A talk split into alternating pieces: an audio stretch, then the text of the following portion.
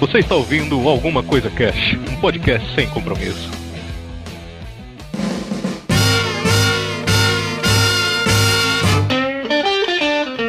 Olá, senhoras e senhores. Aqui é o Febrini e de gênio e louco todo mundo tem um pouco. Ladrão de entrada também, maldito. É uma verdade. Olá, aqui quem fala é a Luanda e hoje eu vou confessar que eu sempre tive medo de janela. Caramba. Malditas janelas, mal posso ver seus movimentos. Aqui é o André Bach e Fear of the Dark. Fear of the Dark, I have a phobia that someone always there. No the mid to the right, in the shoulders. Não, e já, e o, o André, o André já ajudando com a trilha sonora do cast aí. Fica a dica. Já viu aí a dica? Aqui é o Raul e fobia de cu é rola. Que essa agressividade vai dar paulada lá, Não, né, muito Vai cair Nossa, uma roça. essa foi muito melhor trocadilho que eu já vi, cara. É verdade, cara. Aqui é o Renan e eu tenho medo de filho da puta que nasceu em finados, hein? Olha aí. Não, não, nunca confie em algum tipo de pessoa dessas. Nunca confie. Aliás, aliás, parabéns, parabéns, Giovanni. Obrigado, né? Hoje é aniversário da Ariela. Sobe a música. Não é todo dia que faz 300 anos, né?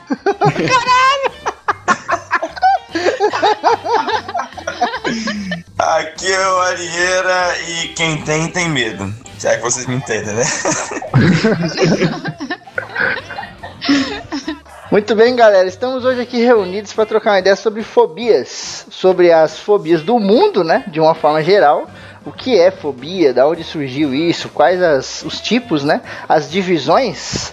Temos aí dois especialistas hoje aqui que já participaram, são da casa. Um é o André Bach, que é lá do Merlua Cast, e o outro é o Renan, que é lá do Retalho Pop, né? São dois caras que manjam muito, porque são dois malucos.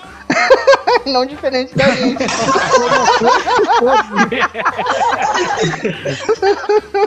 Experiência própria conta, né? Então, beleza. Ai, a gente vai tocar essa ideia maluca, literalmente, né? Só depois dos. Recadinhos da galera do Alguma Coisa Cast. Recadinhos. Ronaldo. Ronaldinho. Aê, galera! Hoje quem vai me ajudar aqui na leitura de recadinhos da galera vai ser o Ariel e a Thaís. Aí, galerinha. Oi! Chegamos aqui à leitura de recadinhos do nosso programa de Fëanor. A gente Ah, gosta do nossa, sotaque cara. dos elfos. Eu gosto. É. Febrine divando como ela. Fica bem falando. com você. Só faltou a tiara.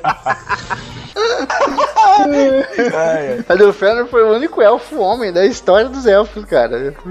Saía fazendo um monte de merda. Elfo homem não existe. Não existe. Não. Vocês acabaram com a minha apaixonite pelo Legolas.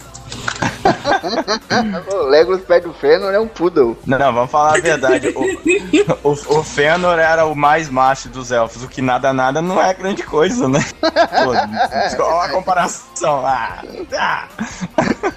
Ai, muito bem. Galera mandou um e-mail pra gente, a gente vai ler aqui pra vocês. Eu vou começar lendo o e-mail do Arimelo Schwind, administrador da página do Valfenda, lá do Facebook. Olha aí que maneiro. Saca? E ó, e o, o Ari, o Ari, não sei, ele tem um nome élfico já, né, cara? Porra, é, complicado de falar aí. Ele começa aqui, boa noite. É acabei- bonitinho o nome. Sim, sim. É? Ele começa aqui, boa noite. Acabei de ouvir o áudio de pouco mais de duas horas sobre o especial do Fëanor. A propósito, meu favorito no E gostaria somente de dizer que adorei em caixa alta. Olha aí! Olha aí, que legal, cara. Ah, muito bom, valeu a pena ficar editando 82 horas por dia. É, porque vamos deixar claro, não é só porque o ficou maior, porque o Febrino ainda teve que, que editar todos os audiodramas, tudo, né? Deu, deu um trabalhinho. Porra. A mescla das vozes, as piadinhas internas, as zoações com os personagens, o fato de todo mundo morrer e ser dedo duro, Tucas girando a rola. Quase me mijei de rir ouvindo isso. Muito bom. Foi realmente muito gratificante para se ouvir gastando esse tempo. Realmente instrutivo, adorei também a menção a vários personagens do Senhor dos Anéis, como especial a Laracna, descendente da Ungoliant, né? A Laracna que pica o Frodo durante o Senhor dos Era Anéis. filha, né? Ela era filha da. Era Uhum, ou não? eu tô era- viajando. era- era sim. É, não é isso mesmo. Era. Aí ele mandou dois pontos aqui que ele achou, o- dois errinhos aqui no cast. O primeiro, que foi a pronúncia do nome do, do Celegorn, que se pronuncia Celegorn. Aí, aí algumas pessoas pronunciavam Ah, aí, Celegorn olha aí. e depois pronunciavam Celegorn. Mas aí é errinho bobo. Hum, hum, hum, E a outra fui eu que errei, aí é um Legal, erro legal. mesmo. Aí é um erro mesmo. Eu falei que o anel do Elrond era o anel da água, mas não é o da água, é o anel do ar. Então aí foi um erro mesmo, ele apontou bem aí. Obrigado, Ari, pelo toque, cara. Ele termina aqui, basicamente é isso. Obrigado pelo áudio, adorei, espero outros. Valeu, Ari, muito obrigado pelo seu Caramba. e-mail, cara. Pô, valeu, cara. Obrigadão mesmo aí. Por- E acrescentou, né, algumas coisas aí no, no cast. Isso é legal, cara. Valeu mesmo. Pode mandar mais na próxima vez. Sim, sim. E eu queria falar aqui, é, eu não li o Silmarillion ainda, então esse cast pra mim, tanto que eu nem participei do cast, né? Foi realmente, eu tava totalmente de ouvinte, assim, cara, e eu curti muito, e eu tenho que dizer, me desculpem, mas o Feno é um babaca, cara. Eu ficava o tempo todo cast, por que, que ninguém mata esse desgraçado, sabe? Filhinho de papai mimado, cara. Eu fiquei muito puto com ele, cara, desculpe. Mas ele era mesmo, cara, era um cuzão. Tanto que ele morreu, né, cara? Não tinha como. Se o cara ficasse vivo, ele ia destruir tudo, mano. Porque ia fazer merda atrás de merda. É verdade, verdade. Então, gente, eu vou ler a mensagem do nosso querido Vinícius Hidalgo, vulgo Larguei Porra. Fala galera, aqui quem fala é o Vinícius Hidalgo, o Finway, do Nerd Zap. Esse cast foi muito foda, muito foda mesmo, porra. O Hidalgo, o Hidalgo sendo Hidalgo. É, é sempre. Edição fodástica. Os áudios, dramas, puta que pariu. Porra, se fuder, ficaram sensacionais pra caralho. Caraca, ainda bem que eu não coloco pi, velho. Eu ia todo dos pi agora, ia acabar. É, cara, é verdade. Agora ia ser mais fácil tirar essa parte do que colocar pi. Os participantes de parabéns se se garantiram muito com o conhecimento. Um parabéns especial para a Luanda, que a todo momento vinha com um pensamento e conclusão diferenciada sobre as passagens abordadas da obra, mostrando o quanto pode tirar de uma obra. Eu que gosto muito de universos de fantasia, não conheço o quanto gostaria de Tolkien e esse cast foi muito proveitoso, mesmo eu me perdendo às vezes com tantos nomes e referências ao passado e futuro, mas que só me deixou com mais vontade de ler. Calma aí, que agora quem me perdeu fui eu nessa frase do Hidalgo. Faltou alguma coisa aqui. porque Eu não entendi umas partes aqui, não, Hidalgo. Caraca. Não, não conheço quanto gostaria de Tolkien, esse cast foi proveitoso. Tá, Faltou alguma coisa. Parabéns pelos 50 programas e sucesso para todos vocês, seus putos do caralho. Poesia, né? Só tenho que agradecer, então, né? Valeu, Hidalgo, porra! Caralho! Obrigada, Hidalgo, pelo seu e-mail. Sempre mandando, participando com a gente. Manda sempre. Ai, valeu, Wilde, pelo seu e-mail, mano. É nóis nessa porra, caralho. É, porra! Bem, eu vou ler agora o e-mail de uma ouvinte nova, a Yara Carmin. Aí, ouvinte nova, é sempre bom ter ouvinte nova.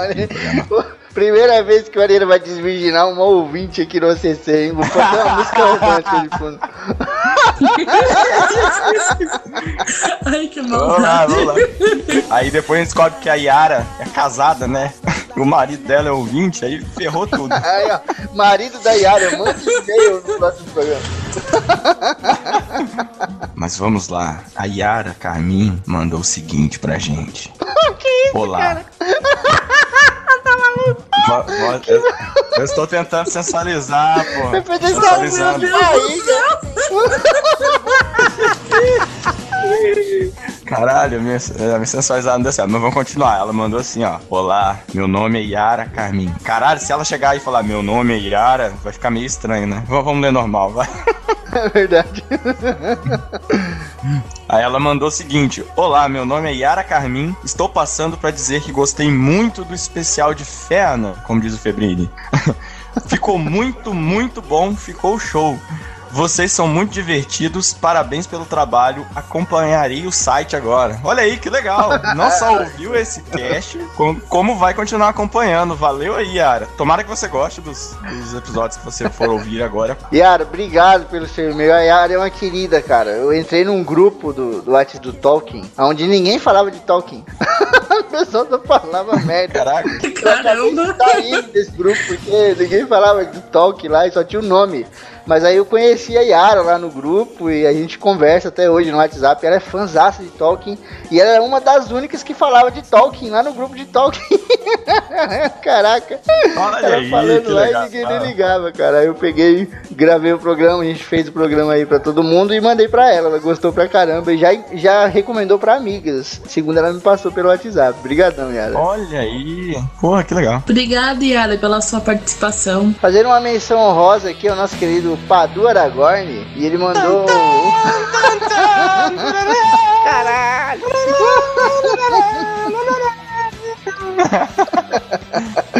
O Padu mandou aqui parabéns pelo programa, disse que já é excelente e mandou parabéns pro Arieira, cara, porque, porque o Arieira fez aniversário, olha aí que maneiro. A gente, nesse programa que vai Pô, sair, cara. faz uma brincadeira lá e tal, e o Padu deixando registrado aí. Porra, deixa eu agradecer aqui então, Padu. Valeu mesmo, cara. Brigadão aí pelas palavras. O Padu que falou que agora, depois dos 30, é só ladeira abaixo. Mas realmente é verdade. Mas valeu aí, cara, pela, pela lembrança aí. E valeu a todo mundo que mandou mensagem no Facebook, no Twitter, WhatsApp e tal. Valeu mesmo, galera. Então, o último concurso que rolou dos contos de terror, a nossa ganhadora foi a Roberta. Ela vai estar levando pra casa o livro do Edgar Allan Poe, Contos de Imaginação e Mistério, que vai ser entregue pessoalmente pela gente. Olha aí que maneiro. Olha aí, que legal. Ou então não, né? Porque se agora o pessoal descobriu que a gente vai entregar pessoalmente, talvez eles nem queiram mais o prêmio, né? Falar, não, não, não, não, tá bom, pode, pode passar pro próximo. Então, ou a gente entrega pessoalmente, ou não. não, é, é. Não, mas cara, agradecer todo mundo que participou. Puta, foi muito foda esse, esse mês do terror Isso, aí cara. e tal. a gente deu muita risada, a galera mandou bem. E Foi, gente cara. voltou pra caralho no, no final, né, Deira? Cara, teve mais de 2.200 votos no final, cara. 2.310 pessoas. Não só pessoas que teve gente que deve ter votado umas 40 vezes, né? Por dia, mas assim, teve mais de 2 mil votos, cara. Foi muito legal. Muito foda, cara. Valeu mesmo todo mundo. E assim, ah, foi legal. A, a resposta da Rô foi legal, que ela falou que ela merecia ganhar, porque a gente sabe o quanto ela tava se esforçando pra escrever só em 140 caracteres. é, Rô. Mereceu, cara. Pra conseguir, mereceu, cara. é verdade. Ela merece, gente. Ela é uma fofa. Sim, pô, Sim, sim, vai. com certeza. Eu vou falar aqui então a classificação aqui depois dos quatro desafios da pontuação total. Então ficou em primeiro a Roberto Loiacone, que a gente já falou. Em segundo, o Dzar, né, o Eduardo Arpace, o nosso Cuti Cuti. Em terceiro, o Fernando Camargo. Em quarto, o Vinícius Hidalgo. Porra! Caralho. Em quinto, Carlos André. Em sexto, a Priscila Betes. Em sétimo, o Álvaro Dollens. Em oitavo, Lucas Silva, True. Em nono, o Padu Aragorn. Pá, pá. É, tá bom, não vou correr a música, não.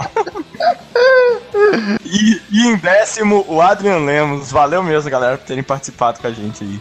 Muito bom. E galera, é, é, na próxima semana, aí o ACC está completando um ano! Porra!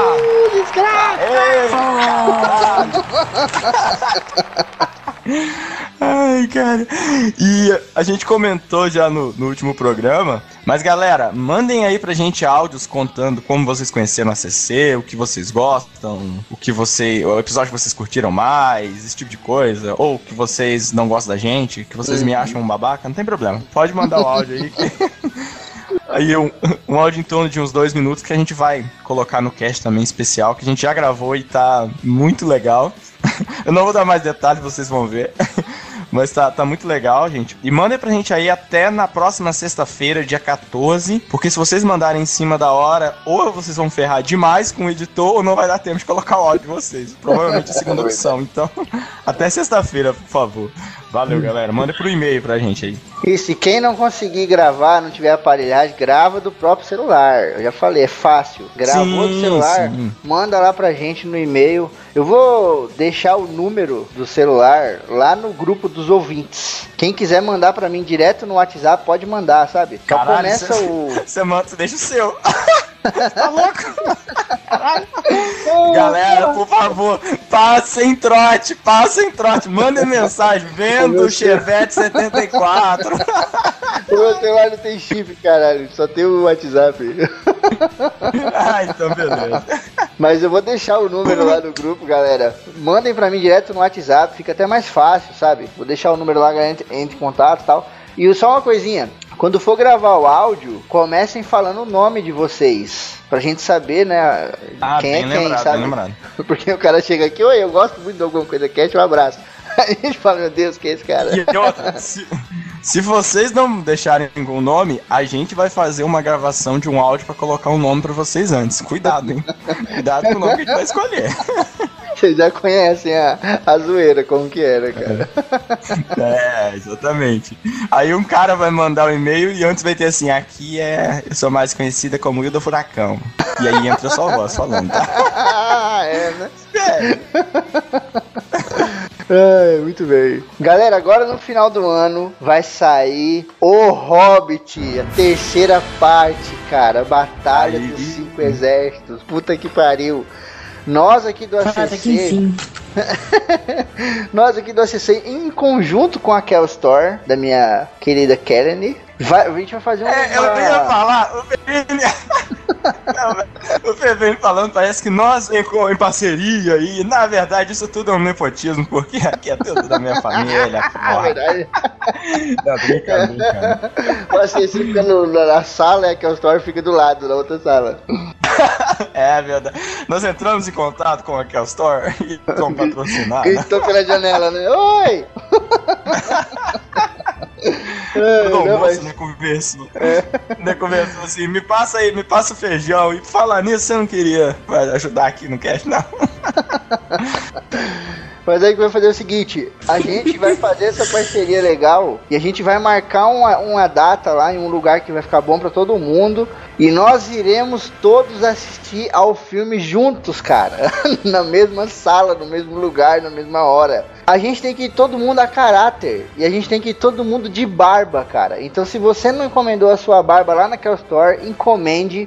Eu tenho duas barbas, né? Então o que eu vou fazer? Eu vou levar as duas lá no dia do evento. Uma eu vou usar, obviamente, e a outra eu vou levar sobressalente, sabe? Se alguém quiser usar lá, eu vou emprestar pra pessoa lá e tal, usa numa boa. Mas eu só tenho uma, cara. Então, galera, não, bobeia, não marca bobeira. Vai lá, fala com a Kelly, entra lá naquela store, manda mensagem, encomenda a barba de vocês aí, porque puta que pariu, cara. Chegar todo mundo lá de barba pra assistir o Hobbit, Batalha dos Cinco Exércitos, vai ser foda pra caralho. Puta que pariu, Legal, velho. cara. Muito bem, gente. Vamos agora pro cast de fobias. Olha aí, um cast que a gente tava tipo, em choque, com medo de ser o próximo maluco do Brasil. O áudio do Renan, cara, já vou deixar avisado aqui pra não ver nego com mimimi.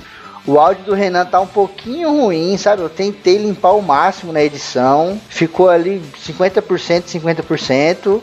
Mas escuta porque tá foda. O Renan ele é psicólogo, ele manja Aham. muito da parada, só falou coisa interessante e tá animal demais. Cara, e prepare-se pra ter medo de barata.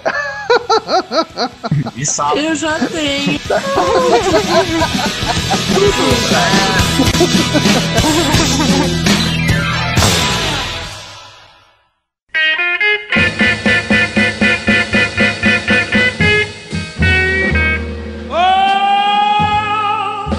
A gente vai começar pelo básico, falando então que fobia existe, não é frescura. Assim como o toque que a gente vai falar aqui e tal. É. Eu, eu escuto em muitos lugares, eu vejo na internet, né? No Facebook principalmente. Facebook hoje, né? tem opinião pra tudo que é lado, de tudo que é jeito. E tem muita gente falando isso, cara. É Pô, de frescura e tal. Até mesmo o estresse, tem gente que fala, ah, é frescura, não sei o que lá, é doença de rico. Não é, essas paradas existem, essas paradas são muito perigosas e muitos de nós sofremos dessas paradas e aí a gente não sabe. E aí quando a gente fica sabendo é bizarro, É. cara. É, Exatamente, em maior ou menor grau, né? Às vezes a gente acaba sofrendo. E uma coisa que é importante claro é justamente isso: que esse tipo de transtorno não é porque é um transtorno mais voltado para a parte psiquiátrica, que é simplesmente uma, uma coisa é, que não, não tem nada físico envolvido, tá? Todo alterado, muitas vezes a química do organismo no sistema nervoso central.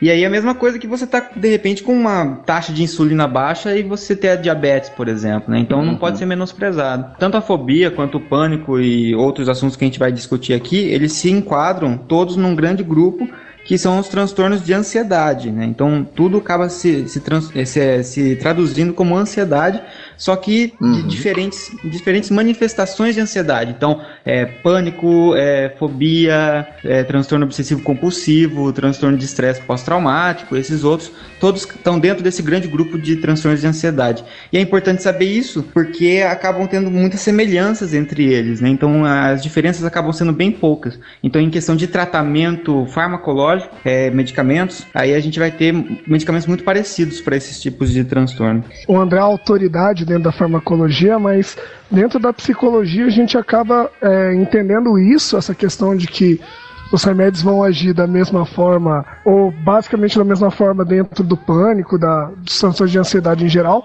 porque via de regra a relação que é estabelecida entre o indivíduo e aquilo que vai causar o medo, o pânico, a ansiedade é mais ou menos o mesmo mecanismo. Então não é à toa que atua dentro do organismo da pessoa de forma muito parecida, né? Uhum, exatamente. Eu, eu acho até interessante falar que, tipo, a, a fobia, ela tá ligada ao medo, né? Vocês que são especialistas podem falar melhor.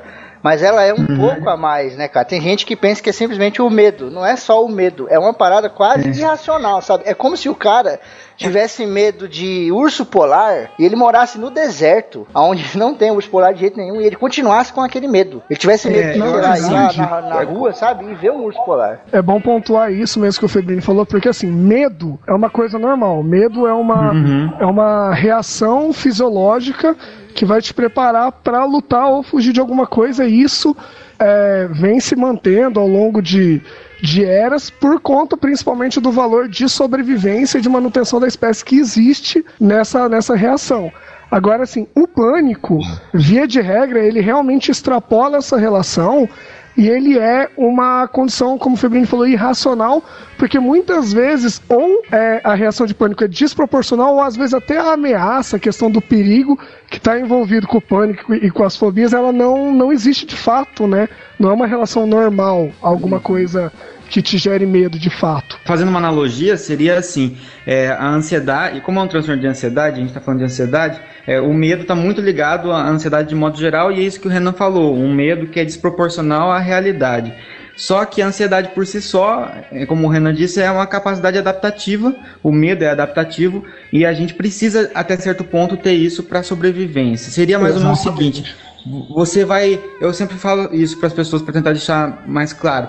Você vai atravessar a rua, por exemplo. Aí, se você é uma pessoa totalmente desprovida de qualquer tipo de medo ou ansiedade, você não vai nem olhar para os lados e você corre risco de ser atropelado. Então, você está menos preparado para enfrentar o mundo, digamos assim. Em compensação, se você tem muito medo de atravessar a rua e você nem atravessa a rua de tanto medo que você tem, você também não está preparado para enfrentar o mundo porque você não consegue atingir seus objetivos, tá Mexe com os seu extremos, né. André? Mexe com os extremos, Exato. tanto pra mais quanto pra menos, né? É, eu ia perguntar exatamente isso que o Ana comentou. Quando que a gente chega nesse ponto, por exemplo, que essa minha fobia é realmente uma fobia e não é um medo, entendeu? Por exemplo, ah, é, sabe, eu tenho medo de barata, não sei, por exemplo. Isso, a que ponto que esse medo de barata ou medo de alguma coisa realmente chega a ser algum transtorno que necessite de um, de um tratamento, entendeu? Como que a gente. É meio complicado de medir isso, né? Em alguns tipos. Então, eu acho que o que diferencia o medo da fobia é uma reação quantitativa mesmo, assim, porque a fobia, como eu falei, como o pessoal conversou, ela é de um nível mais alto no sentido de até te incapacitar mesmo de fazer as coisas. O medo, ele, ele pode fazer você fugir de alguma coisa, mas ele não. Geralmente ele não te paralisa. Ou você foge ou você luta o pânico, a fobia e tal são coisas de um nível tão alto que a pessoa consegue ficar paralisada mesmo. Ok, pode crer. Então, peraí, deixa eu pegar minha listinha aqui. Então, altura, check. Sangue, check.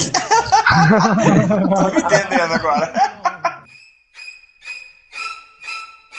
Ó o bicho vindo, moleque. Tanto a fobia quanto o toque, assim, é interessante porque eles, existem alterações no pensamento e alterações no comportamento da pessoa, né? Porque no pensamento a pessoa fica com aquela questão de estar com medo, de se sentir com medo, mas leva ao comportamento de esquiva, né? Com o passar do tempo, você tem medo uhum. de altura, você passa a não frequentar mais lugares altos, ou você tem medo de avião, você não vai mais pegar avião, você acaba adquirindo um comportamento de esquiva, de se desviar daquilo, uhum. né? É, e isso pode prejudicar seu dia a dia.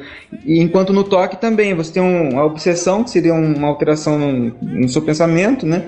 E que leva ao comportamento da compulsivo, né? A compulsão daí. Então é, tem toda essa relação de, de comportamento e pensamento. E assim, é importante também a gente dizer que existem medos que são, como eu falei, o medo é uma reação natural e existem medos que são comprovadamente genéticos por aquilo que eu falei da relação que em determinado momento foi útil para a sobrevivência. Então a gente pode dizer Verdade. que o medo do uhum. escuro, por exemplo, ele era muito útil para os nossos ancestrais porque eles evitavam lugares que eles poderiam não estar enxergando o predador, por exemplo, entendeu? Uhum. Então, muito medo que a gente carrega até hoje, ele é herança genética que em determinado momento foi útil, entendeu? E, e ainda aproveitando a parte genética, hoje se sabe também que existem alguns genes que tornam a pessoa mais suscetível ou não a desenvolver uma fobia após um determinado trauma. Então, se você sofre, muita uhum. gente passa por determinado trauma, sei lá, é, se afogou quando era criança, algumas pessoas desenvolvem uma fobia de água, por exemplo, e outras não. E tem uma parcela genética hoje se sabe envolvida, né? Então é interessante isso, o quão suscetível você é a desenvolver um transtorno de ansiedade. Só, só para o pessoal se situar o que está acontecendo, como isso realmente não, não pode ser encarado como uma frescura, é que justamente no nosso cérebro tem uma área responsável por é, controlar essa questão do medo, que é a amígdala, e nessa, nos indivíduos que têm fobia ou ansiedade, alguma coisa assim, essa amígdala ela está é, muito ativa. Então é como se você tivesse o seguinte: você está andando na rua e um cachorro late perto de você, você leva imediatamente você se assusta, acelera batimento cardíaco, tudo mais. E daí quando você olha e vê que o cachorro tá preso, automaticamente a amígdala informa o seu córtex e fala assim, ó, não é nada, o cachorro tá preso, pode ficar tranquilo. E aí você se acalma. E quando a amígdala está muito é, desregulada, é como se a pessoa não conseguisse perceber que esse, que esse medo é injustificável. Então é como se você tivesse medo do cachorro, mesmo ele estando dentro do portão, digamos assim. Só que falando de acordo com a uhum. sua própria fobia, né? Sim, sim. Eu achei muito interessante aquele ponto dos, que eles fazem uma comparação com os alarmes. Que, por exemplo, o alarme de um carro é como se fosse o nosso medo. Ele está ali ativado e, tipo, quando a gente se encontrar em alguma situação que oferece algum tipo de perigo, né, que a gente interpreta dessa forma, o alarme vai disparar. E no caso da, de quem tem uma fobia ou um transtorno, né, do pânico, por exemplo, esse, esses episódios de pânico, é como se esse alarme ele disparasse e não desligasse mais, entendeu? E qualquer coisa Exato. que você encontrar dali para frente, ele vai acionar. Hum. Exatamente, você acabou de, de transferir. É, é a, a amígdala é o alarme. É exatamente aquilo, só que traduzido. Ó o bicho vindo, moleque. Mas então, o que faz a, amígdala? O que causa essa, essa coisa da amígdala disparar, por exemplo, seu alarme que está descontrolado, entendeu? O que pode causar isso? Então, é, a gente estava falando a questão de, da diferença de medo e fobia, né? Para psicologia, existem, como eu estava falando, os medos que nascem com o indivíduo, né? Que foram herdados geneticamente, e tem os medos que a gente fala que é um medo criado por emparelhamento de estímulo. Porque, assim, existem até, dentro da psicologia experimental, vários casos que comprovam isso. Um caso bem famoso é de um psicólogo chamado John Watson, que ele fez uma experiência onde um neném era apresentado primeiramente para um ratinho e ele não tinha medo nenhum, por quê? Porque o medo de rato não é um medo herdado geneticamente. Uhum. Assim que ele era apresentado várias vezes pro rato, é, era comprovado que não era um medo inato do, do nenenzinho. O que o Watson fez depois foi, toda vez que o neném era apresentado ao rato, ele colocava ao mesmo tempo uma sirene com um som muito agudo, que é um som que naturalmente já criaria uma resposta ruim no neném. E uhum. o que, uhum. que ele comprovou? Que depois de um tempo, quando ele apresentava somente o rato o neném, o neném já tinha a mesma resposta de quando era apresentada a sirene. É isso que a gente chama de emparelhamento de estímulos, e eu acho que grande parte do medo, das fobias, acontece mais ou menos com esse mesmo mecanismo também. É, que é, é, chamado de condicionamento de medo, né? É, justamente é, é o experimento clássico do, do Pavlov com cachorros, né? A mesma coisa, que quando, quando eu tocava campainha, dava um choque no cachorro, né? E aí, depois de um tempo, ao tocar campainha, o cachorro já ficava com medo automaticamente da campainha, né? Que é o que o Renan uhum. falou, só que o cara fez com o nenê, desgraçado. mas Não, mas isso é uma é. coisa, isso é uma coisa bem bacana, porque todo mundo que tem um animalzinho dentro de casa consegue ver esse emparelhamento muito nitidamente. Verdade. Porque, por exemplo, ah, sim, é, sim toda hora que você vai colocar comida pro seu cachorro, quando você pega a tigela dele e faz um barulhinho, ele já não começa a ficar maluco em volta de você. Por quê? Porque o barulho da tigela foi emparelhado com o fato da comida ser liberada. Então o organismo dele responde ao barulho da tigela como se respondesse à comida diretamente, é um emparelhamento clássico, né? Eu, eu vou pôr um ponto aí que, tipo, cara, isso não é só com bicho, não. isso acontece até com a gente também, Sim, né? É, a gente, quando é criança, cara, você vai lá, sei lá, você põe o dedo no, no leitor do DVD do seu pai, seu pai dá uma chinelada em você. Quando você for outra vez, você vai pensar duas vezes. Você pode até fazer de novo, mas não, vai tomar mentira. outra chinelada. Na outra vez. Caralho, fudeu. Na outra vez só vai olhar se o pai tá perto primeiro. É a única coisa que muda. É, é, o clássico botar o dedo na tomada, né? E levar um choque, né? Inicialmente não tem medo da tomada, depois passa a ter, né? Subir na cadeira e cair Exato, no chão Pô, a tomada não era alguma coisa que te dava medo normalmente, né? Passou a ter. mas é isso que o, que o Renan falou mesmo. Tem o medo inato, o medo condicionado e a gente tem ainda essa questão genética que tem sido trabalhada, que é de tornar o indivíduo mais suscetível ou não, né? Por isso que é muito mais comum ver uma fobia, as fobias mais comuns vão ser ou ligadas a essa questão inata que o Renan citou, ou ligada a acidentes, a, a traumas, né? Só em alguns casos muito menores é que tem umas fobias muito malucas aí. Muito foda isso, cara. E a gente vai analisando e vai conversando, e você vai começando a ter medo, né, cara? Tipo, caralho, isso pode acontecer com qualquer um, e ninguém, tipo, pode não perceber. Então. Sim, medos são, são possíveis de serem ensinados, né? Isso que é o mais bizarro. É, cara, exatamente. Agora eu acabei de dar check pra mais uma terceira fobia aqui. Vamos em frente então. é o bingão das fobias, né? Exato, cara. Daqui a pouco eu bingo aqui. A hora que começar a falar de toque, eu vou completar a cartela em 5 minutos. Ó o bicho vindo, moleque tem três tipos de fobias, né? Que o pessoal, o pessoal classifica, né? Que tem a aracfobia, que é tipo medo de estar em lugares públicos. Tem a fobia social, que é tipo medo de estar perto de exposta junto com pessoas. E, e, tem a fobia simples, que medo de objetos e situações concretas. É, tem, tem outra fobia que eles dividem, né? Em, em, categorias tem a fobia tipo de animais, de aspecto de ambiente natural, é, de situações e tem tipo outros tipos que é bem diferente, tipo medo de vomitar ou medo. Caralho, medo de vomitar, velho.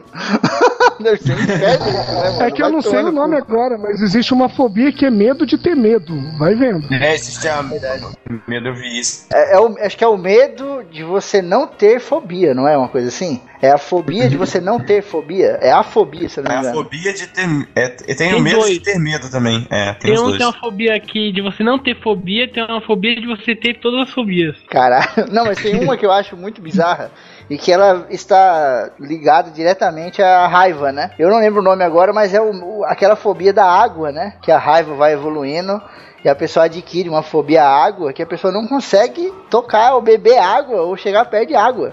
Já ouviu falar dessa parada? É, É. muito bizarro, cara. Sim, é um dos sintomas da, da raiva, né? Da raiva doença, né? não da raiva Sim, sim. ódio. Exatamente. Raiva é a prova que o diabo existe, né? Ô doença desgraçada. É, exatamente. O cachorro manifesta dessa forma, ele também fica com medo de água, né? E tem gente que chega a morrer por causa disso, né? Porque o cara não hidrata, velho. O cara não, não bebe Sim. porra nenhuma.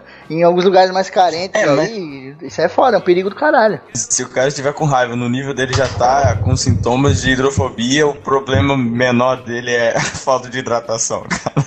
Ele já foi pro saco. É verdade. Mas, por exemplo, aquilo que o pessoal tinha comentado aí, né? Quando a fobia começa a, a atrapalhar a, a vida da pessoa, né? Então essas fobias mais específicas aí, às vezes elas são mais simples. Mas, por exemplo, essa fobia social é uma coisa que não tem como a pessoa seguir, entendeu? Se a pessoa tem, entendeu? É uma, qualquer nível dela já causa um dano, né? Um prejuízo pra vida da pessoa. Uhum. Porque é a parada lá que o André e o Renan pontuaram bem, né? É o negócio que vai interferindo tanto na sua vida que você começa a ficar incapacitado de, de fazer várias paradas. Eu tenho uma pergunta, tipo assim, essas fobias que é muito extrema, tipo uma pessoa com fobia de vento, diz, tipo, ter prazer, tem uma fobia que a pessoa não tem medo de sentir prazer, que é uma coisa que a pessoa pode sentir prazer a qualquer hora. Como que tem um tratamento nesse caso? Tipo, a pessoa vai morrer, mano, se a pessoa não sentir prazer. A pessoa vai dar um treco lá, tipo, ela vai ficar excitada, vai ter um treco e morrer.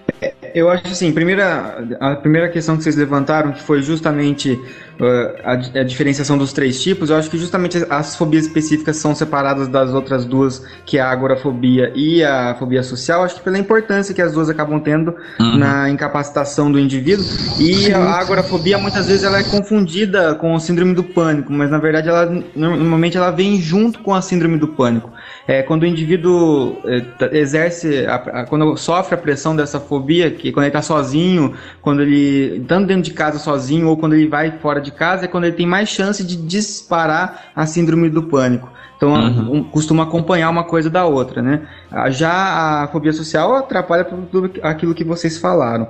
E quanto às específicas, isso que o Raul tá falando, justamente é quando chega nesse ponto de estar atrapalhando uma atividade que seria prazer, por exemplo, aí é onde tem que entrar o tratamento, entra naquela parte em que o Giovanni perguntou quando é e quando não é, né, para ser tratado. É quando passa a atrapalhar a vida mesmo. né? Falando um pouquinho da, da dúvida do Raul, o Raul falou assim: ah, como que você faz o tratamento? A gente, dentro da, da psicologia, né, principalmente na abordagem que eu sigo, que é a análise do comportamento, a gente tem um processo chamado dessensibilização sistemática, que é o que? É um aproximamento, aproximação da pessoa do estímulo que no momento está causando medo, só que é lógico que é gradual. Então, por exemplo, a pessoa tem uma fobia específica, sei lá, fobia de pitbull branco. Você começa a aproximar ela de um poodle, você começa a aproximar ela de cachorros cada vez mais próximos, justamente para você quebrar essa relação que foi estabelecida entre o medo dela com de cachorro para quebrar justamente essa relação, porque o medo, como eu falei, ele foi emparelhado. Você tem que quebrar essa relação, entendeu? O André pode falar um pouco mais, talvez, da relação até que os remédios têm para ajudar nisso, né? É só, só antes do, do, do- Atrapalhar um pouquinho antes do André entrar na parte do- dos medicamentos aí. É, então, essa coisa. Se a pessoa tem uma fobia que realmente atrapalha e tal, é realmente uma fobia.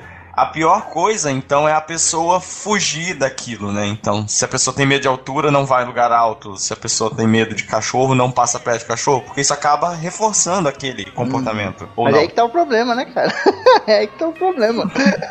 cara com medo de altura, você chegar e não, você tem que enfrentar e fala seu cu. Isso realmente, à medida é você ser prejudicado, e aí tem que fazer o tratamento, porque assim, a pessoa tem, sei lá, um, ela tem uma fobia de aranha albina. Isso daí não vai necessariamente interferir na vida dela. Agora, a pessoa tem uma fobia, um, um medo de altura muito grande, ela não vai poder ir num prédio, dependendo da situação. Então, isso não pode ser deixado de lado, não pode fugir, porque em algum momento a pessoa vai precisar é, é, enfrentar isso e ela não vai ter repertório. Porque, como a gente estava falando, tem que aproximar gradualmente. Entendeu? Você também não vai pegar uma pessoa que tem medo de altura e botar ela no, sei lá, no antigo World Trade Center e falar, ah, agora resolveu que não é assim. Só que tem que ser feita a aproximação, porque senão uma hora a pessoa vai ser muito prejudicada por isso, entendeu? Como a pessoa é muito prejudicada nas fobias sociais em geral, né?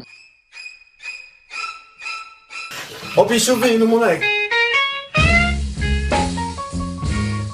Bom, o que o Renan falou é justamente é, o tratamento psicológico, né, que é importantíssimo para esse processo que alguns chamam de extinção do medo, né, e que ele é bem difícil, mais difícil de se fazer, principalmente quando ocorreu justamente o contrário, aquele emparelhamento que ele falou do medo, né.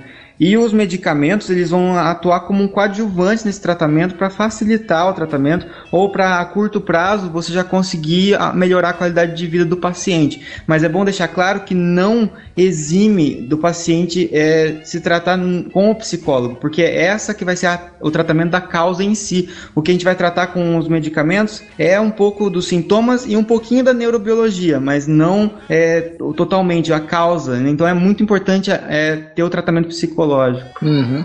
Inclusive, eu tenho um, um, registro aqui de um tratamento que é muito bizarro, mas é importante citar. Porque a fobia, ela vem de Phobos, né? Que é mitologia grega. E, e ele era o, um deus do, do, medo e etc. Se eu não me engano, ele era filho do Ares, que é o deus da guerra. E aí tinha uma treta lá que o Ares, ele era inimigo comum da deusa Atena. Então, uhum. a galera que associava distúrbios e transtornos de fobia, assim, medo sei lá, que ninguém conseguia explicar, né? Por que, que o cara tinha tanto medo de determinada coisa, associavam o Phobos a isso, de que o Phobos estava em cima e que estava atormentando o cara.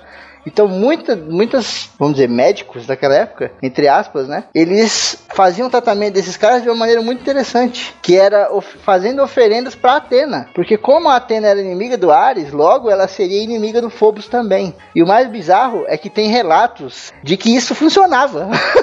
o cara ia lá e fazia esses, esses oferendas para Atena e aí funcionava. O cara ficava melhor, ia melhorando com o tempo e tal. Talvez eu... até acontecesse uma melhora progressiva e o cara tá achando que é por causa disso, mas eu não sei. Mas o. E é engraçado que a Atena era a deusa do raciocínio, né? Então, de uma certa forma, sem querer, eles acertaram mais ou menos. Não, uma coisa também, tem uma entrevista da, da Ana Beatriz Barbosa, que é uma psiquiatra, no Jô Soares, e durante a entrevista, ela falou de vários transtornos e tinha uma mulher na, na, na plateia que tinha algum transtorno mas a, de ansiedade, mas ela não fala exatamente qual.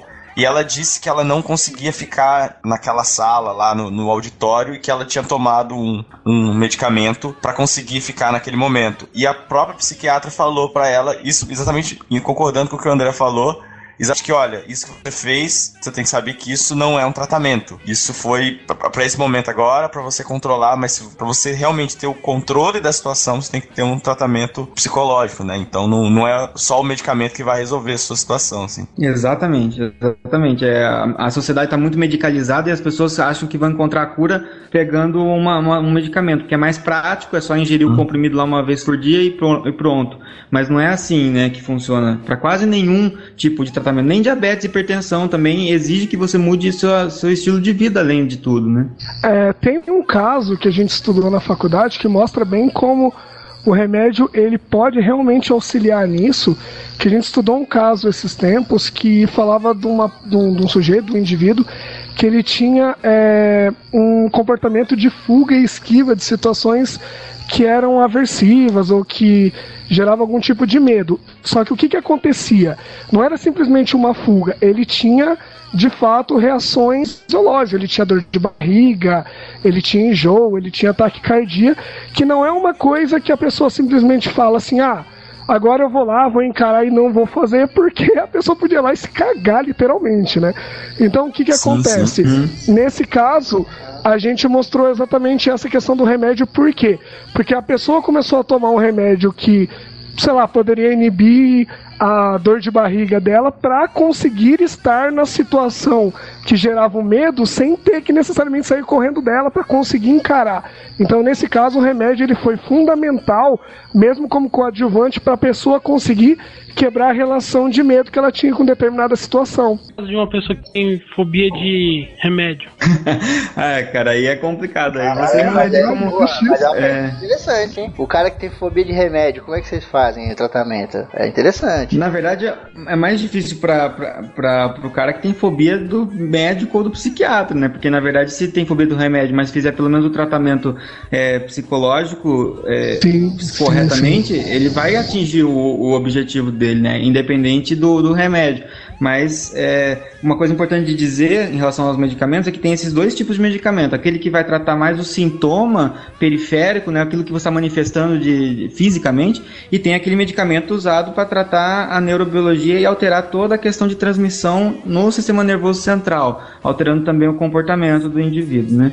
Então hum. tem esses dois tipos de medicamento. A gente não considera como ansiolítico ou um medicamento que trata a ansiedade um medicamento usado só para controlar, por exemplo, alguma coisa periférica. Né? A gente considera ansiolítico aquele medicamento que realmente faz com que a ansiedade do indivíduo diminua em nível do sistema nervoso central.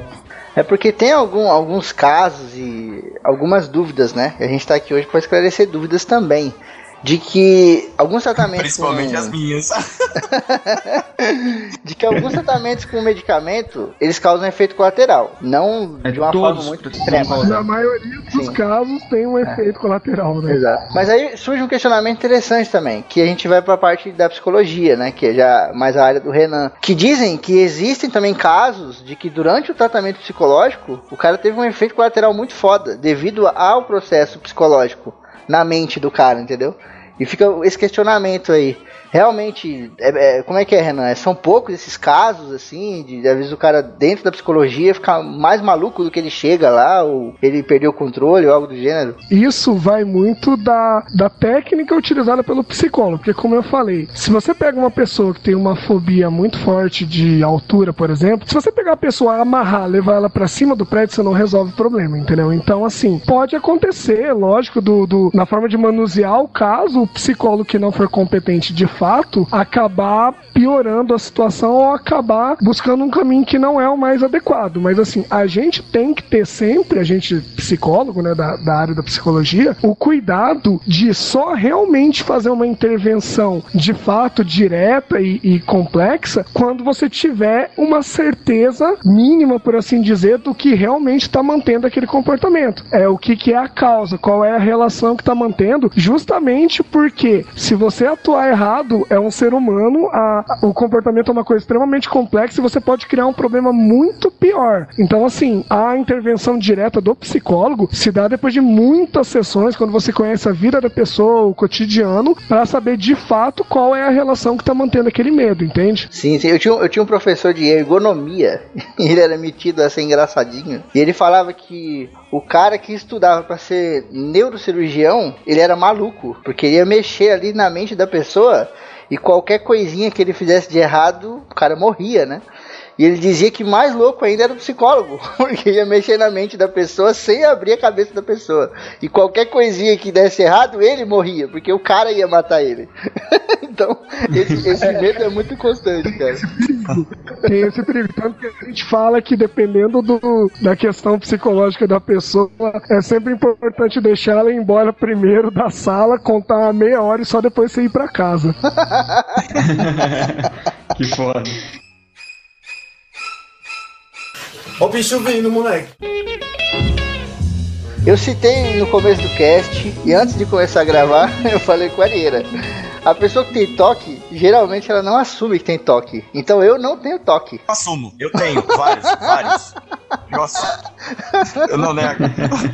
O Mas, primeiro cara, passo é a aceitação. Eu tenho toque, cara, e puta, isso é horrível. Isso é horrível. Isso não interfere tanto na sua vida, eu acho, né? Sei lá, eu posso estar errado quanto uma fobia muito grave, né? Como, sei lá, o medo de respirar. Isso acho que interfere mais. Mas atrapalha pra caralho. Né? Eu não, mas assim. Não, mas depende do nível, né? Aquela coisa. Tem pessoa que exato, tem um toque exato. que ela não consegue sair de casa porque ela Sim. tem que lavar a mão e ela sai do banheiro, ela lava e ela lava. Isso interfere também, né? dependendo do nível. Deixa eu dar um exemplo. Dá, dá um exemplo nerd disso aí. Um amigo meu, ele é desenhista, ele tinha, ele tinha toque com simetria. Então ele não conseguia desenhar um personagem com o braço com a mão para cima e outro para baixo, por exemplo. E ele é desenhista, ilustrador, trabalhava com isso. Caralho. E o toque dele tinha em outras áreas também, por exemplo, ele tinha toque com números, que era ele gostava de múltiplos de 5 e 10, né? Então, quando ele ia jogar um jogo de RPG que você vai passando de nível, é, jogo que ia até o nível 99 e parava lá, tipo World of Warcraft, alguma coisa assim, ele só ia até o 95, porque ele sabia que depois não ia ter o múltiplo, não ia ter o 100. Então ele parava no 95 e não evoluía mais, entendeu? É bizarro, cara. E tipo, eu trabalho com moto na rua o dia inteiro. E caralho, por isso que eu falo, você pode descobrir que você tem uma parada assim a qualquer momento, isso é assustador. Porque a gente sempre se acha os normais, né? Eu sou um normalzão. Então os meus amigos são malucos, eu sou normal. então acho que a gente tem que tomar cuidado, porque hoje em dia também qualquer coisa é um transtorno, né? A gente Exatamente. sabe de milhões, milhões de críticas feitas ao DSM, que é o manual dos, dos transtornos, né? Que tudo hoje em dia é uma doença. Se você coça a cabeça três vezes por dia, você já tem um transtorno. Então tem que tomar muito cuidado com isso, porque isso é o que acaba legitimando você medicamentar, medicalizar, sei lá, crianças e, e, pessoas de qualquer idade, sabe? É muito complicado você criar esse, essa dependência do remédio tão cedo, né? Uhum. Então, mas aí, esse medo da parada poder surgir a qualquer momento foi o que aconteceu comigo. Porque hoje eu trabalho de moto e eu, te, eu tô com 26 anos, eu tirei a carta ano passado. Então, durante 25 anos, eu não sabia que eu tinha esse tipo de toque que eu tenho agora. E é um inferno, cara. Problemas com linhas brancas e amarelas na rua problemas com buracos e sombra do fio. A sombra do fio ela me persegue, cara. Eu tenho que andar em cima da sombra do fio. Se a sombra do fio do poste estiver na rua, eu tenho que andar em cima daquela porra. Eu não consigo, cara, Tem andar cara, fora. o cara com moto que andar, o cara com moto que andar na faixa no meio da, da faixa amarela na rodovia. Cara, a parada puxa, meu irmão. É um magnetismo louco você tá andando reto, a parada te puxando. Vem aqui, vem aqui na linhazinha, vem, vem, vem. E você vai indo sem perceber, mano. Daqui a pouco tá em cima daquela porra. Vai pra Petrópolis, lá não tem fio. Que todo mundo rouba.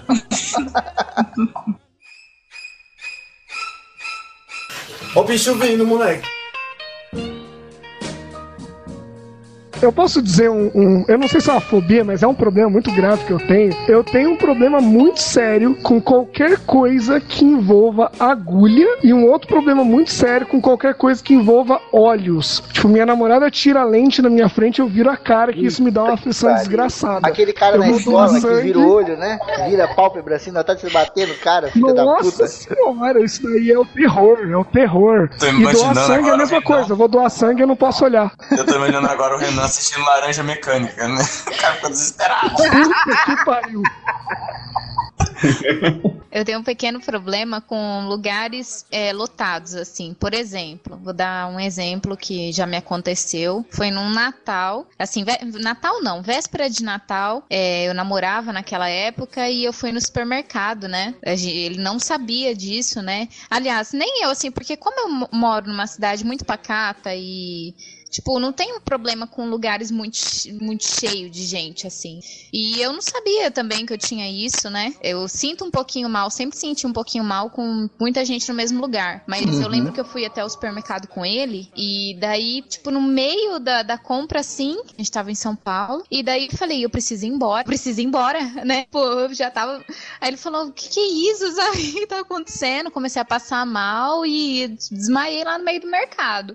Porque, tipo, tinha muita gente. Eu sentia assim como se não tivesse ar para respirar. Sei lá, comecei a passar mal e daí desmaiei lá. Acho que já é ansiedade, outras é? vezes, assim, mas quando eu era mais jovem, eu lembro que eu já desmaiei em, é, em livraria, sabe? Dá a impressão de que eu não vou ter ar para respirar. Essa é a impressão, assim. Não sei se é uma, não é, eu acho que não chega a ser uma fobia, porque não é uma coisa que me atrapalha, entendeu? Mas é um negócio assim que às vezes vem, eu não tenho controle, tipo, de quando é que vem, e em lugares muito apinhados, assim, de gente, que tem muito barulho, gente, tipo, é, tipo, passando assim, esbarrando em você, sabe? Relando em você.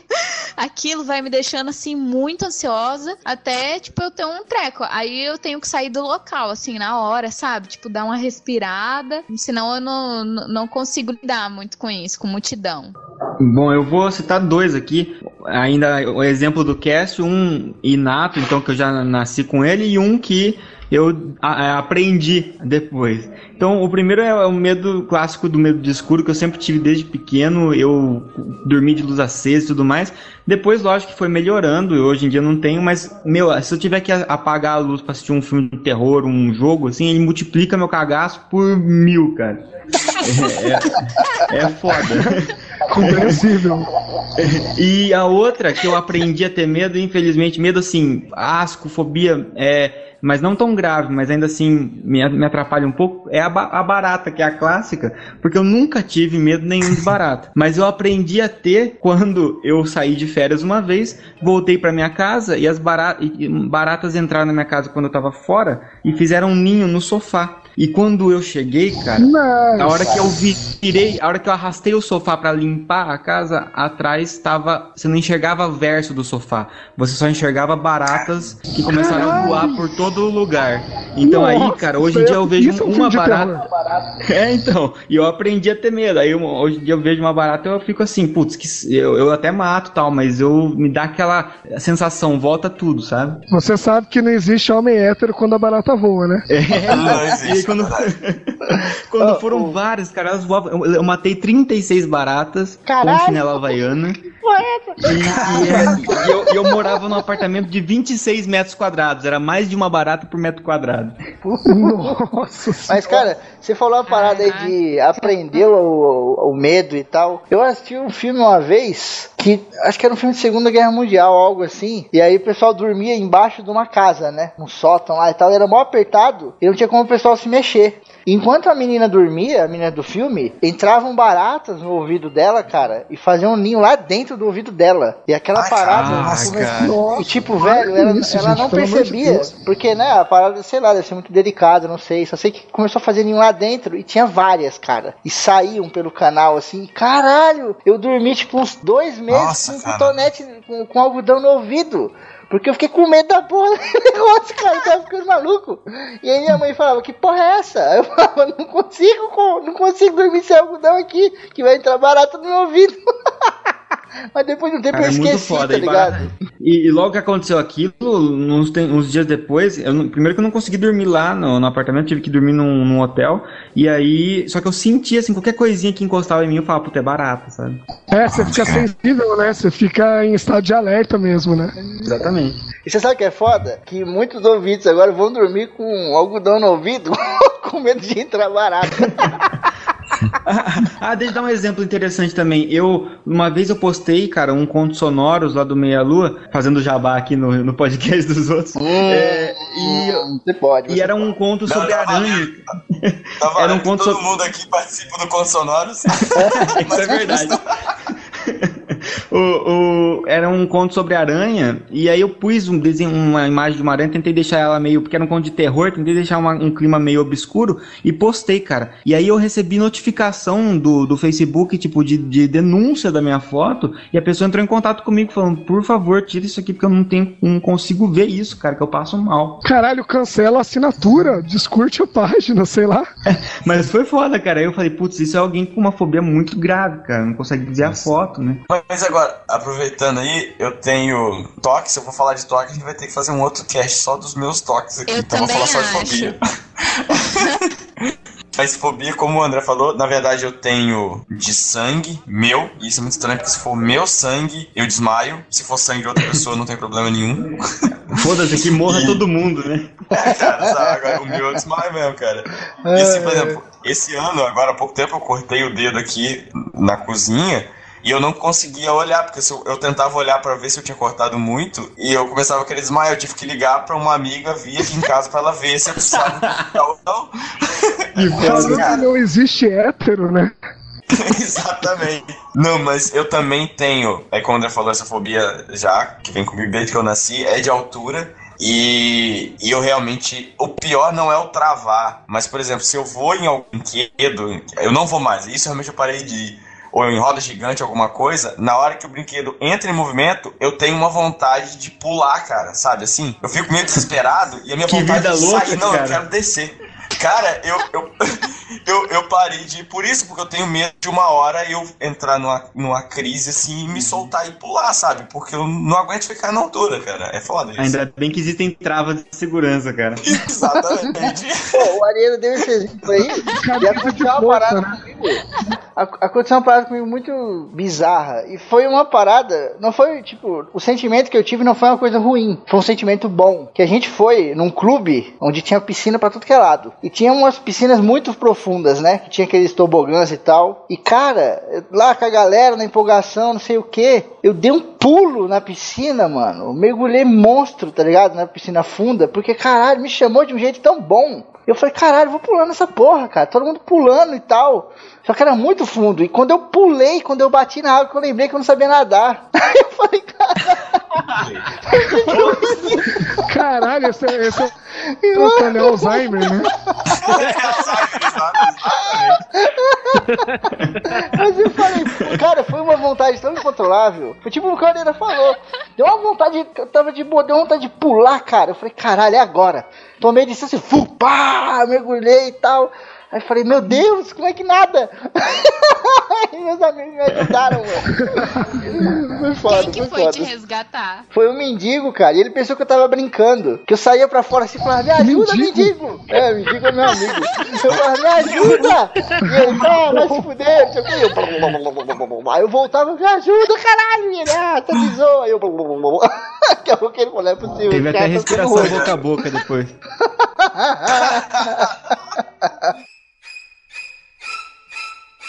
Ó o bicho vindo, moleque. Eu não tenho nenhuma fobia assim, mas é. Eu tenho muito medo de altura, então, tipo, é, parece ser que nem no filme Um Corpo que Cai, né? Toda vez que olho pra baixo, meio que dá uma vertigem. Parece que fica é, bem maior. E todo lugar plano que, tipo, que, com, tipo, segundo andar nem tanto, mas, tipo, se eu ver que o, que o lugar é plano, eu já fico com as pernas tremendo e eu não, meio que não consigo andar. Aí sempre meio que dá um frio na barriga. É foda. Caraca. Eu tenho uma fobia, mas eu nem sei se é fobia. Se eu tiver em lugar plano, eu não consigo andar. Tem que vir alguém me buscar, mas eu não sei se é fobia.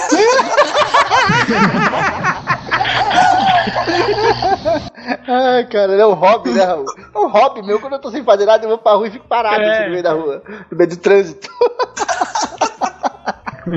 Mas sei lá, é porque eu não sei se ela. É, é porque eu acho que também, esse, por exemplo, esse bagulho de em brinquedo de parque de diversão.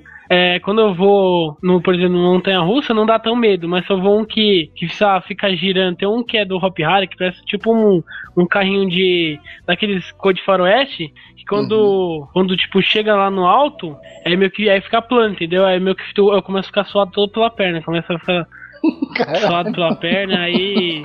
É Suar louco, pela cara. perna É é vomito coisa, também. não é não? tá muito bizarro essa fobia, Raul. Sem trocadilhos já, mas uma coisa que eu desde pequeno tenho medo é de cobra. E assim, eu não posso ver na bom, né? televisão, cara. Cobra grande ou Não, cobra pequena? sabia que minha piadinha, do... É igual o Porta dos Fundos do trocadilho, né? Eu cresci num sítio em Minas. E quando eu tinha uns 4 anos, assim, eu fiquei preso num, num, embaixo de um, de um galpão e tinha uma cobra na porta, assim. Então acho Olha que aí. isso foi o que causou, sabe? Agora, a outra coisa, que isso é o mais bizarro, eu tenho realmente fobia de sapo, cara. Sapo, eu não consigo nem chegar perto. E o que é mais bizarro, eu não tenho fobia de perereca, por exemplo. Então, Vai novamente, tomar no cu, Helena. Você tá querendo fazer a média, você tá querendo fazer a média aqui, vai tomar Tá fazendo uma média. É, tá fazendo fazer a média. foda. Não, volto a dizer. Não, é sério, é sério. Sem, sem trocadilho. Perereca, que é um bicho tão estranho quanto o sapo, cara, eu não tenho medo. Não, não tem problema nenhum. Lá no sítio, quando eu tô lá e aparece uma perereca em algum lugar, eu tenho que tirar, eu tiro, não tem problema. Você sapo, cai de boca, eu não né? consigo me mexer, cara. Nossa. Depois veja aquele vídeo no YouTube que tem um menino que a- aperta um monte de sapo Nossa, seguro não. assim. Eu, eu, eu, É, eu Giovanni consegui isso ver daí 30 de segundos daquilo, cara. Eu vi 30 segundos, eu não consigo ver mais que aquilo, cara. Não dá. Dá um nervoso, cara. Meu Deus, que moleque desgraçado. Então, só daí a minha frase de entrada, eu morro de medo de janela. O que aconteceu é que eu fui evoluindo pouco tempo, sabe? Porque até os meus 17 anos isso era bem forte. Por exemplo, se eu fosse. A minha janela vivia trancada, né? Vivia fechada, assim. E a, a parte, tanto a parte de ferro quanto a parte de vidro. Eu detestava que, a, que alguém viesse e abrisse a minha janela, porque eu chegava assim à noite em casa, daí eu tinha que fechar a janela e eu tinha, tinha que chamar alguém ou para me ver fechando a janela ou para ela para mim. Parece falando assim. Pa- só parece. Eu acho que é um pouco comum, porque. Não, é sério. Eu acho que é um pouco comum. Não, peraí. Aí é demais. Comum não é não. Em outros planetas, quem sabe, né? Assim, eu tenho o medo, não é nem da janela em si, mas é da situação da janela. Por exemplo, tipo, você nunca sabe o que, que vai vir do lado de lá, entendeu? Hum. E eu tenho a sensação de que alguém tá me observando, sei lá, é uma coisa muito estranha. Fear of e, the assim, Dark, até cara. os 17 anos eu tinha isso bem. Exato. É, Fear of the Dark. E eu tinha bastante medo até o dia que eu fui internada e eu tive que ficar uma semana sozinha no hospital. E adivinha onde era a minha cama? Do lado da janela. O que, que eu ia fazer? Eu não. Eu, tipo. Eu ficava ali à noite e daí eu tinha que dormir, né? Só que, tipo, o cansaço me vencia, eu acabei, acabei acabava dormindo ali e daí eu me acostumei um pouco. Então hoje em dia eu não tenho mais tanto medo de janela. Mas eu, se você, se você me ver num lugar assim, que tiver uma janela, pode ver que eu vou estar do outro lado. Assim, eu não facilito, sabe? não sou tão cagona, mas eu não Tem que, facilito. tem que arrancar a janela e deixar só um exaustor pra ventilar, só é boa.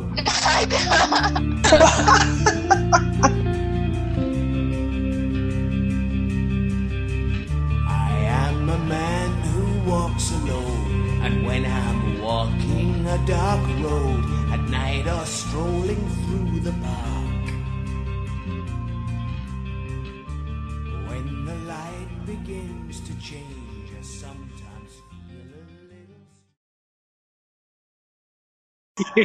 Não, mas. Eu tossindo no microfone. O Febrino tem fobia de. Eu tenho fobia de quem tá no programa 51 tossindo no microfone.